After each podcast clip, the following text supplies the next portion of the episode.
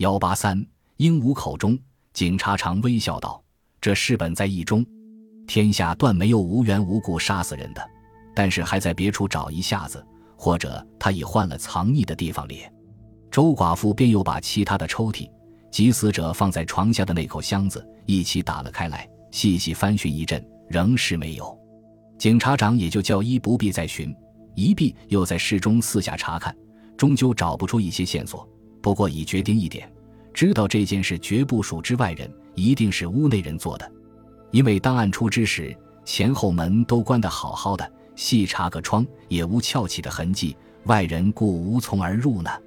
所难的是，这一屋中上上下下共有十个人，这十人中谁是凶手，这倒无法解决了。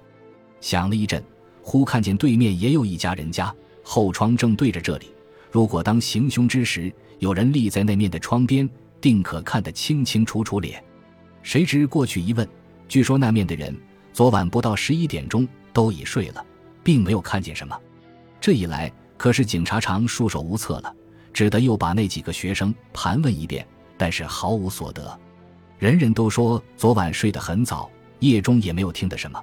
暗处之后，大家未免嫌疑起见，也相约着没有出过大门一步咧。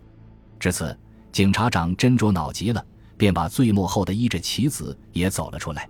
你倒是怎么依着棋子？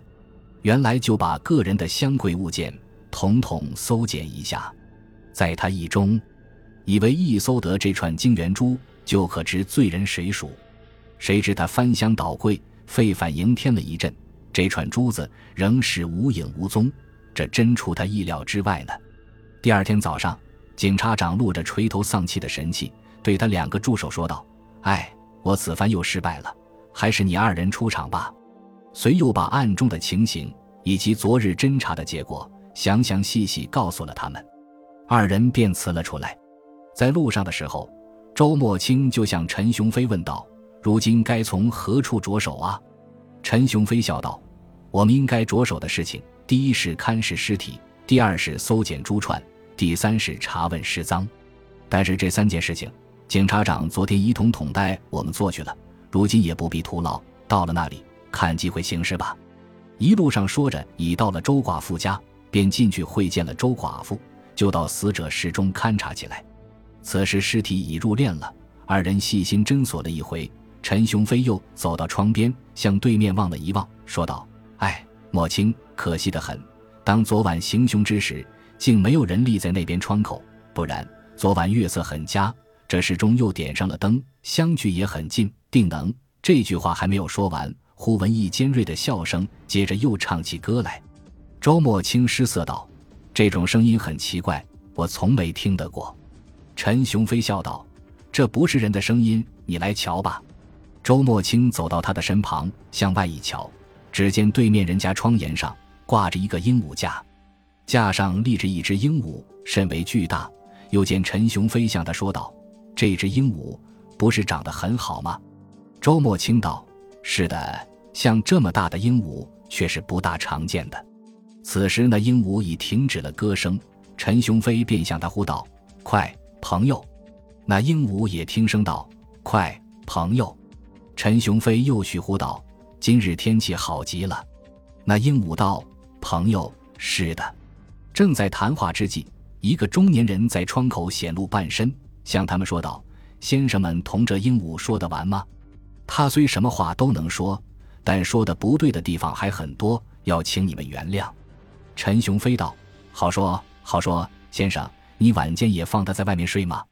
那人道：“像这样的热天，总把他挂在外面过夜的。”陈雄飞道：“我现在很愿再和他说一下子，先生不反对吗？”那人道：“哪有反对之理？先生请便。”说完走了开去。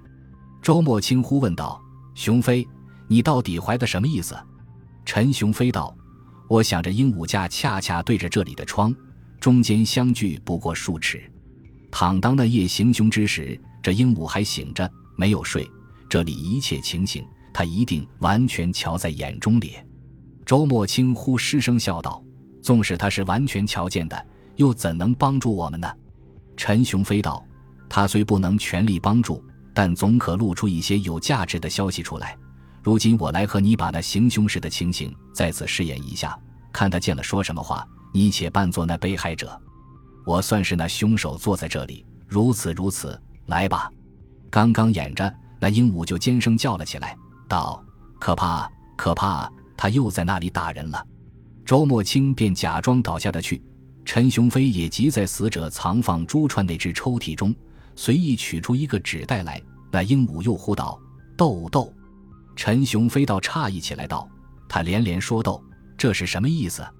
周墨清道：“莫非死者被害的时候吸着烟斗吗？但是这烟斗故无关红纸咧。”陈雄飞道：“我们且再试验下去，看他再有什么话。”谁知连演了四遍。那鹦鹉只有可怕，可怕豆豆这两句话，他们也就不再演下去。陈雄飞把表摸出，看了一看，说道：“我们现在且出去吃饭，吃完饭后再去看影戏，疏散一下脑筋。这种疑难的问题，或者倒可解释出来咧。”周墨清把头点点，一同走出。吃完饭后，就到附近一家小影戏馆中，先看了一张滑稽片，跟着乃是侦探片上场了。乃演一个女郎现身道哭，奋力脱逃一劫。扮女郎的那个明星时是色艺双绝，做得惟妙惟肖。刚演至女郎自道党手中脱去，从楼上跳下时，陈雄飞忽地立起身来，要想走出馆去。周墨清也要跟着同行。陈雄飞忙一把拉他坐下，道：“我刚想的一个意思，要想出去一趟，你不妨仍在这里看影戏。六点钟在周寡妇家中会面吧。”说完。匆匆走了，到了六点钟，周墨清便到周寡妇家中去。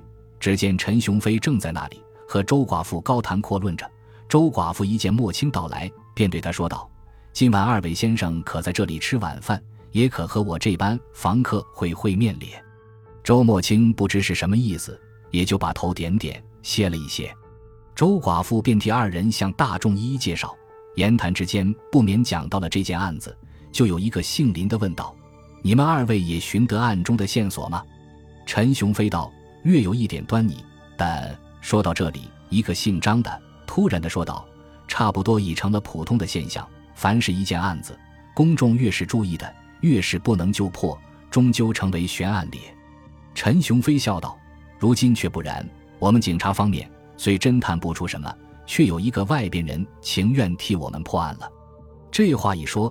周墨清几乎要喊了起来，陈雄飞忙向他踢了一下，周墨清才会意，也就不有什么举动。姓张的忙问道：“这人是个私家侦探吗？”陈雄飞道：“不是的，是个商人。他曾眼见。”大众不等他说完，不约而同地喊起来道：“咦，他曾眼见行凶吗？”一个姓王的道：“这倒奇怪。警察长昨日早向对面的人家问过，有人瞧见行凶吗？他们都说没有。”如今何由？